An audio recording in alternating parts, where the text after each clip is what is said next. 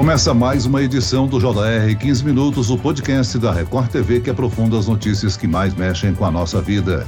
O Bitcoin, a moeda virtual mais famosa do mundo, apresentou queda de 35% apenas em 2022. Isso levanta questões sobre o investimento em criptomoedas e a popularização desse dinheiro nos últimos anos. Será que, após um período de supervalorização, a criptomoeda irá perder notoriedade, perder valor no mercado dentro dos próximos meses? Por outro lado, empresas buscam investir cada vez mais em moedas virtuais, inclusive incentivando funcionários a aderirem à monetização. Eu converso agora com a professora do Centro Universitário FIAP, advogada e autora do livro Criptomoedas e Blockchain: O Direito no Mundo Digital, professora Emília Campos. Bem-vinda, professora. Obrigada, Celso. É um prazer estar aqui. E quem nos acompanha nessa entrevista é a repórter da Record TV, que deve ter investido alguns milhões em criptomoedas já. Adriana Perrone. Bem-vinda, Adriana.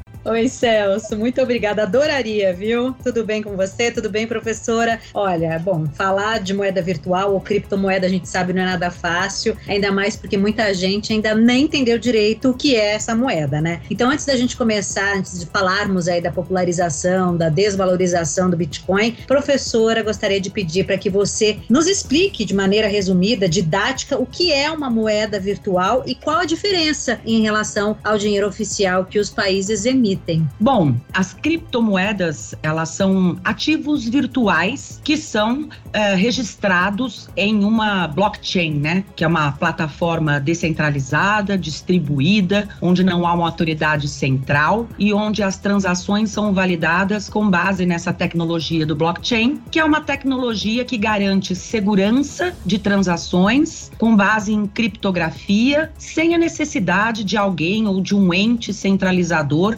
dizendo se essas transações estão corretas ou não. Independentemente do valor, né, da criptomoeda agora, do Bitcoin principalmente, que teve aí essa volatilidade grande agora para baixo, da mesma forma como em algumas épocas tem uma valorização alta, né, grande aí para cima. A gente costuma dizer né, nesse mercado que quem observa apenas o valor do Bitcoin não entendeu ainda o valor que o Bitcoin tem. O grande diferencial aí desse ativo, e eu não gosto muito de chamar de moeda, porque ele ele não tem o objetivo de ser uma moeda, né? Como a gente está acostumado a ver aí a moeda governamental e a própria moeda eletrônica, né? Que não se confunde com as criptomoedas. O que, que é uma moeda eletrônica? É o próprio real transformado em dinheiro da internet. É o nosso dinheiro, nosso real transformado num dinheiro que a gente possa usar de forma eletrônica, de forma digital na internet. E ele não se confunde com isso. A criptomoeda nasceu para ser um ativo digital mesmo e não uma moeda como é a nossa moeda governamental. Ele sofre aí essas oscilações mesmo, é normal, ele varia de acordo com vários aspectos que às vezes a gente nem entendeu ainda quais são, mas varia de acordo com política, varia de acordo com a cotação do dólar, varia de acordo com boatos ainda do mercado, ele ainda sofre muitas influências de todos esses assuntos. Agora, professor, o Bitcoin que foi lançado em 2009 começou cotado em menos de 30 centavos do real. No final do ano passado, uma única moeda chegou a valer 350 mil reais. A valorização é quase incalculável, né? Por isso deixou de ser um produto de nicho e passou a chamar a atenção de investidores de diversas áreas. Pode-se dizer que a moeda virtual, apesar da alta valorização, é cada vez mais popularizada. É isso? Sim, exatamente. E você sabe, Celso, que foi a, o próprio interesse né, dos investidores institucionais que acabou acarretando essa supervalorização da moeda, né, da criptomoeda. E isso, de alguma forma, foi bom, porque tornou esse ativo conhecido de muitas pessoas, né? E agora a gente está tendo aí outros assuntos que também estão fazendo com que o Bitcoin se torne ainda mais conhecido, como, por exemplo, NFTs e metaverso. São assuntos relacionados que vão tornar as criptomoedas ainda mais populares, mas o fato é que essa valorização tão grande desde que ela foi criada até o final aí do ano passado tem muito a ver com a demanda mesmo, porque esse é um tipo de ativo que ele se valoriza única e exclusivamente em decorrência desse binômio, né, da oferta e da demanda. Ele tem uma oferta limitada, só existirão 21 milhões de bitcoins até o ano de 2140, e ele tem uma demanda que vai crescendo. Quanto mais ele se aproxima do final da emissão, mais cresce a procura. Quanto mais cresce a procura e diminui a oferta, maior o valor. Então eu acho que é, é isso que tem mexido tanto, né, com o preço, com a cotação do Bitcoin. Mas a entrada desses investidores institucionais grandes comprando grandes quantidades certamente mexe muito com a volatilidade. Agora, professora, você disse que a criptomoeda ela não vem aí com o objetivo de substituir a moeda que existe. Agora, já existem empresas, principalmente de tecnologia, que estão oferecendo criptomoedas como salário, por exemplo, ao invés do dinheiro oficial. Ou seja, tem funcionários que preferem receber em criptomoeda do que em dólar ou euro. Gostaria que a senhora comentasse isso, né? Esse tipo de negócio aponta que, pelo menos, os gestores das empresas estão apostando forte na moeda virtual. Agora, para o funcionário, é lucrativo? É vantajoso receber criptomoeda em vez do dinheiro convencional, legalmente falando, né? Existe algum problema nessa substituição? Essa substituição, às vezes, ela é falada assim como se fosse uma substituição, mas às vezes não é exatamente assim que acontece.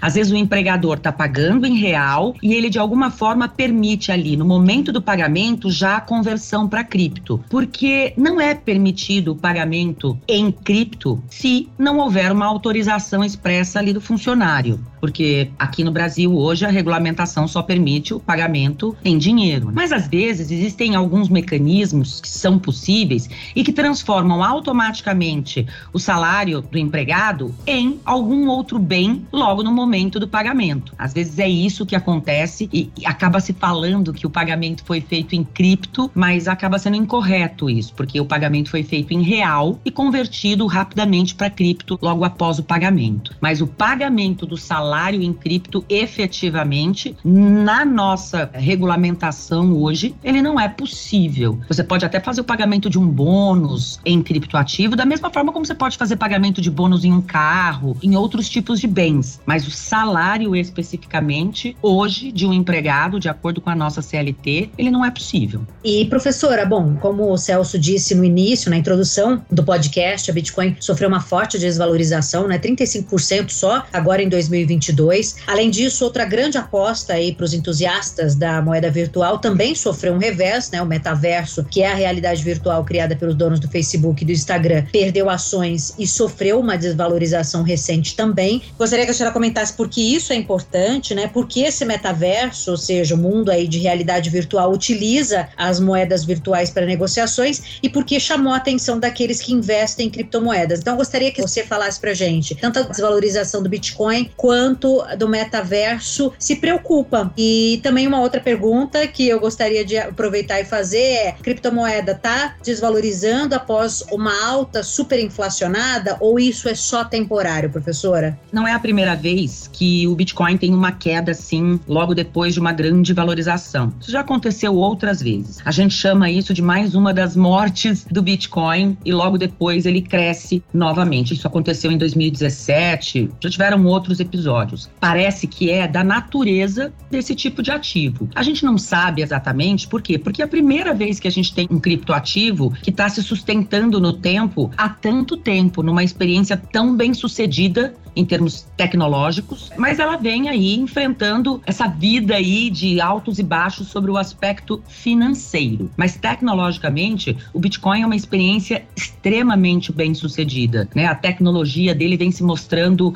impecável desde o início. Então a gente tem que observar também por esse aspecto. Um outro ponto importante que você mencionou é a questão do metaverso. O metaverso, como essa realidade virtual paralela ao nosso mundo físico, ele não é uma criação do Zuckerberg, não. O que o Zuckerberg criou foi o Meta, que é o metaverso do Facebook, do Instagram, da empresa dele. Porque metaverso é uma coisa que a primeira vez que a gente ouviu falar foi lá em 92, num romance de ficção científica que foi criado e que já trazia uma coisa muito parecida com o Second Life, que a gente viu alguns anos atrás. O que eu acho que aconteceu com o Second Life é que ele foi uma inovação que veio tão antecipada antecipadamente que ele não pegou naquela época, porque algumas inovações passam por isso. Às vezes elas vêm muito cedo e a humanidade não está pronta ainda para receber. Então acho que foi isso que aconteceu com o Second Life, porque o Second Life foi a primeira experiência de metaverso que a gente teve. Então aconteceu em relação ao Meta, que é o metaverso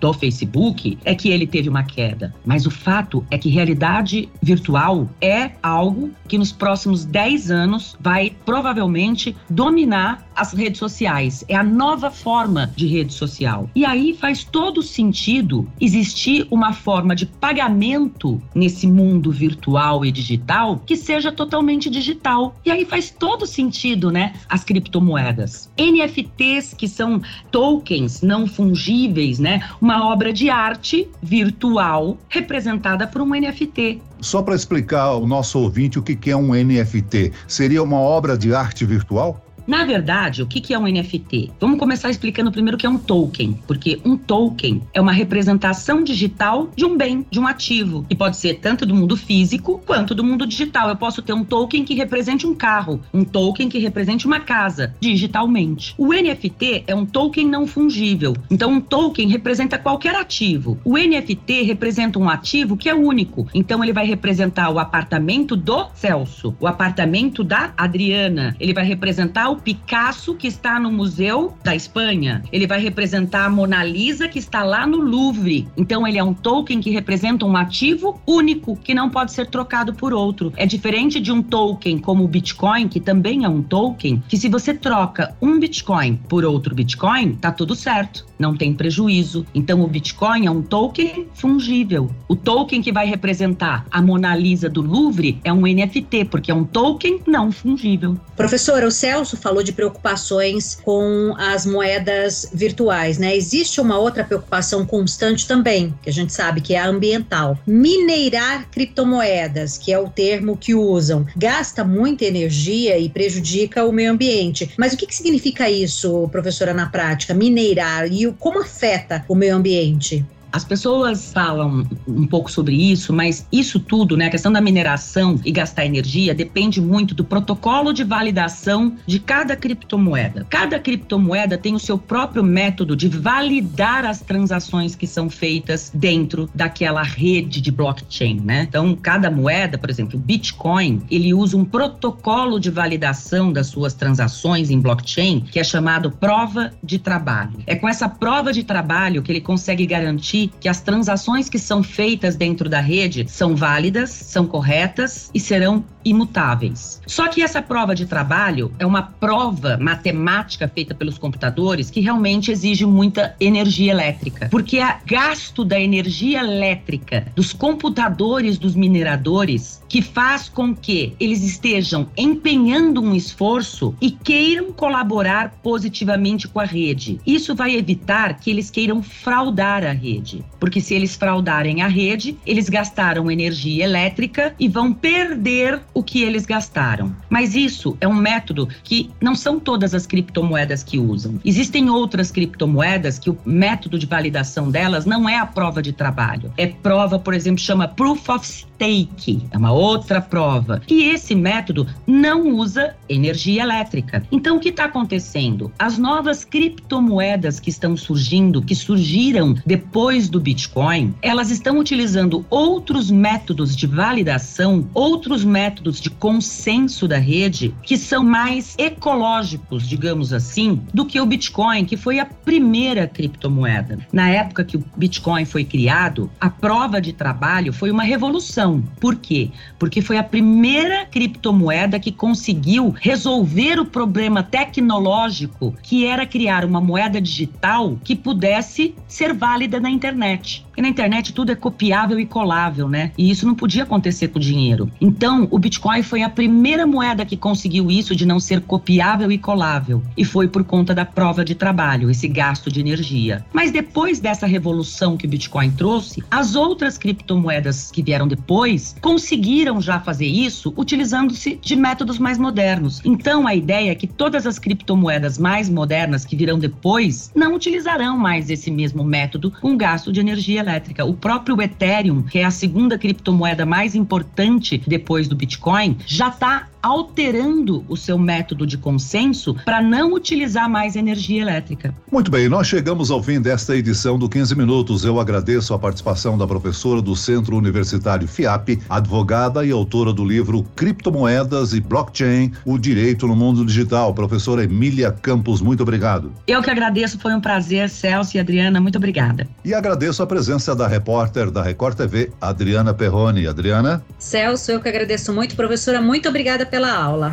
Esse podcast contou com a produção de Homero Augusto e da estagiária Larissa Silva. Sonoplastia de Marcos Vinícius. Coordenação de conteúdo Camila Moraes, Edvaldo Nunes e Deni Almeida. Direção editorial Tiago Contreira. Vice-presidente de jornalismo Antônio Guerreiro. E eu, Celso Freitas, te aguardo no próximo episódio. Até lá.